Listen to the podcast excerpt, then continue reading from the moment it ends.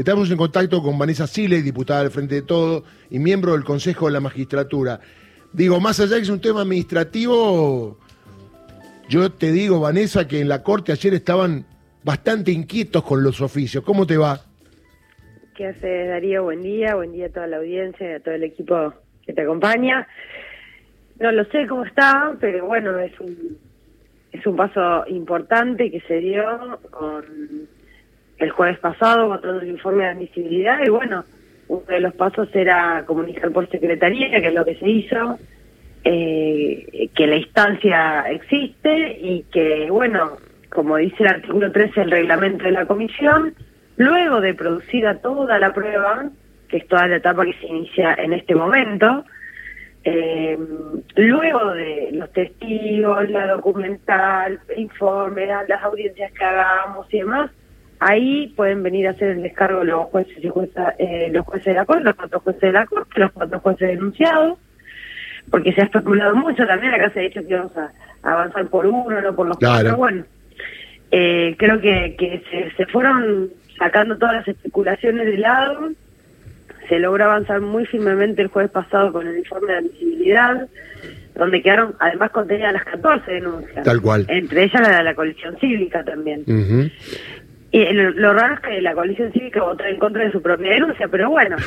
Eh, Son cosas de la política, ¿no? Ahora, Vanessa, hay algo que no entiendo. ¿Qué tiene que ver que haya un pedido de juicio político? Digo, hablarás con dirigentes de la oposición para decir digan otra cosa, pero esto no se justifica, que amenazan o extorsionan con no sentarse a, en el recinto para tratar otros temas hasta que no saquen el juicio político. Digo, es raro esto, esto no tiene antecedente. ¿Qué tiene que ver una cosa con otra, no?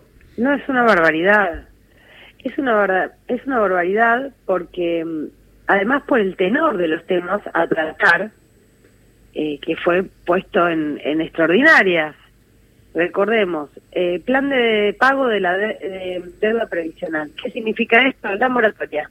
Y es mejor que una moratoria, es un proyecto de ley a través del cual eh, se establece un nuevo sistema, no el viejo sistema de la jubilación de más de casa, sino un nuevo sistema, pero que podría beneficiar, y hoy se la están perdiendo, a hoy se, se, está, se están perdiendo la posibilidad de que se jubilen alrededor de 800.000 personas en la Argentina.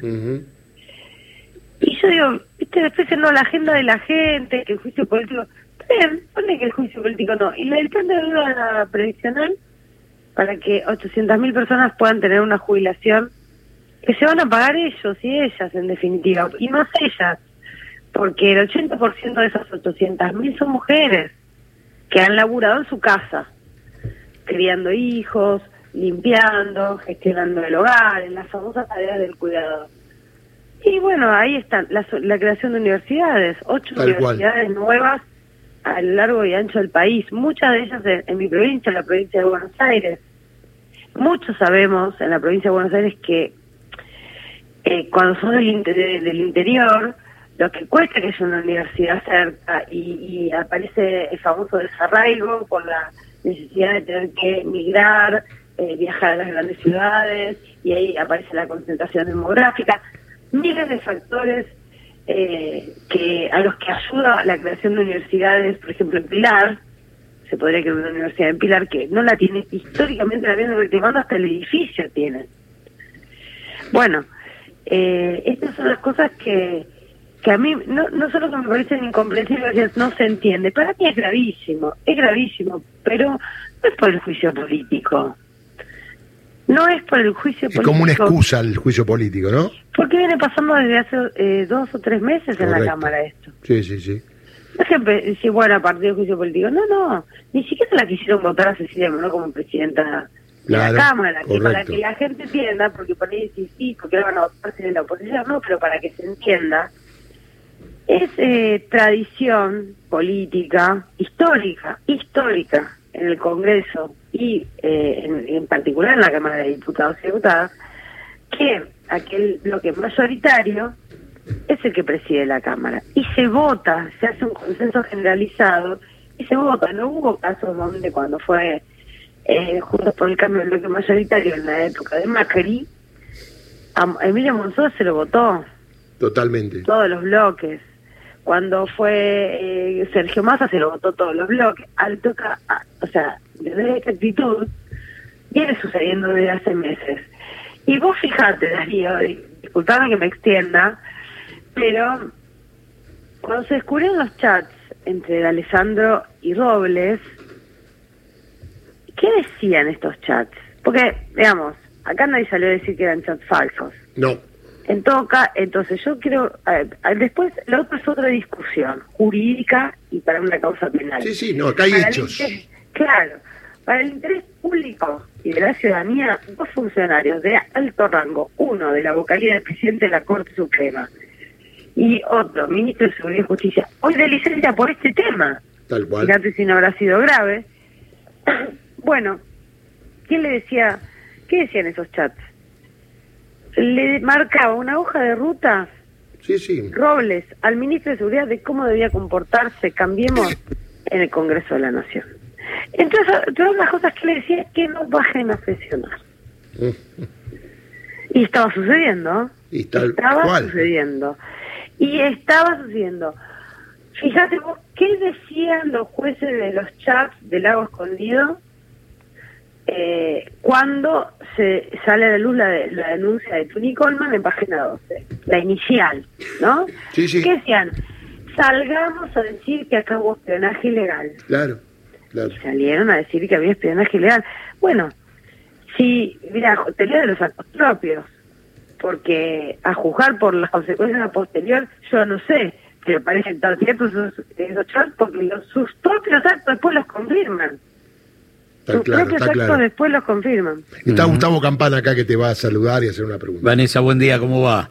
Eh, Hola, buen día, Gustavo. Sumo a lo que vos planteabas con relación a eh, no quieren sesionar y entonces la moratoria no se puede tratar, no se pueden tratar las universidades nuevas. Hablabas antes de no, no querer votar a, a Moró, a Sicilia al frente de la Cámara sumo algo que generalmente no está en la lista y tiene que ver con eh, ese, ese formato de la antipolítica de desfinanciar al Estado después de dos años de pandemia y dejar al país sin presupuesto en la Argentina 2022, que fue terrible y que generalmente no, no, no está en el balance de esta locura. Pero quiero preguntarte, cuando se tiró arriba de la mesa la posibilidad del juicio político, muchos sectores empezaron a plantear que por ahí era tarde. Ponele. Eh, a lo que voy es no importa el resultado, no importa dónde lleguemos, muchos otros decían, esto va a generar que se tenga que mediatizar, que en las mesas, en las radiales, en los estudios de televisión, en los diarios, el tema aparezca. Y vamos a empezar a escuchar a los testigos que van a ser citados y entonces la victoria estará allí. A mí me da la sensación que a esta altura del partido, sin haber empezado con la segunda parte, hay una victoria, hay una primer victoria que es fundamental, que es el tema está arriba de la mesa. Eh, me quedo corto, me conformo con poco. Muy buena pregunta. Em, la verdad que varias cosas se desprenden de, lo que vos planteás. Por un lado, lo de es tarde, es mm. tarde, ¿no? Eh, ustedes eh, son testigos, supongo que recordarán que, eh, que les había presentamos un pedido de juicio político del 2020 contra Rosenkrantz. En su momento fue por el 2 por 1 y porque no, no estaba convocando a la Comisión Interpoder, que es la encargada de que avancen los juicios de lesa humanidad contra los represores y los genocidas. bueno, ¿qué, ¿qué creo yo? Que debería haberse hecho en el 2020, por eso lo hice debería haberse hecho con la misma firmeza que ahora en el 2020. Mm. Ahora, ¿podemos decir que estamos tarde para esta, esta, este, este gobierno, esta em, etapa histórica dentro de, este gobierno o de esta corte? Pero estamos, estamos en el tiempo correcto para el gobierno que viene. Porque em, recordemos que los eh, el juicio político a la mayoría automática del menemismo Arrancó en el 2002, con Dualde arrancó. Discutidos en la Cámara de Diputados y Diputadas contra Nazareno, Bogiano, Vázquez, Molino O'Connor. Algunos renunciaron. Finalmente solo fueron tres los que terminaron siendo destituidos por juicio político. Comenzó en el 2002 y concluyó en el 2005. Claro. Un dictamen de comisión acusadora, que es el rol de la Cámara de Diputados, que actúa para hacer un paralelismo, para que la gente entienda, hacer investigación, esto es como fiscal en la Cámara de Diputados. El juicio propiamente dicho sucede en Senado. Em, los dictámenes eh, que saca esta Cámara y que después de producir toda la prueba que, que, nosotros vamos a sacar, con mucha solvencia, con mucha seriedad, con respeto al debido proceso y con una enorme cantidad de pruebas que ya aprobamos el jueves pasado y que vamos a aprobar otro tanto este jueves. Eh, después hay que producirla, que significa producirla, llamar al testigo, pedir el informe, traer la documental y certificarla. Pero eh, ese dictamen tiene una vigencia de tres años. Claro. claro. El, dictamen no muere, ¿eh? No, no, eso es lo que. No se vota en el Eso es lo que le preocupa junto por el cambio, por eso quieren votar rápidamente, ¿correcto, no? Claro. El dictamen no muere, el dictamen tiene una vigencia de tres años. ¿Y qué significa que tiene una vigencia de tres años? ¿Sabes dónde pasa a estar la decisión? La decisión pasa a estar del lado del, del pueblo. Porque la mayoría en el Congreso de la Nación no nacen de un reposo, nacen del voto del pueblo, nacen de las elecciones. Y estamos como estamos porque nos fue mal en las elecciones del 21. Y nos fue mal en las elecciones del 21, a mi modo de ver, más allá de la pandemia, más allá de, bueno, de, cuestiones extrañas a nosotros, porque no, no pusimos un enorme hincapié en la redistribución de la riqueza. Por eso estoy convencida de que si, si ahora se agarra el timón de redistribuir la riqueza, es decir, que el salario alcance, eso es redistribuir la riqueza. Hoy es eso, de que el salario alcance, eh, que no sobre el mes, digo yo, ¿no? que lo que sobre en todo caso es el sueldo, pero nunca el mes. Eh, pero es, tremendo lo que estamos viviendo con la inflación eh, y con no falta trabajo, porque trabajo se está consiguiendo trabajo y los índices de ocupación son relativamente bajos, más allá de que el trabajo que más aumentó es el monotributista. Sí, lo que falta es eh, que el sueldo valga. Poder adquisitivo.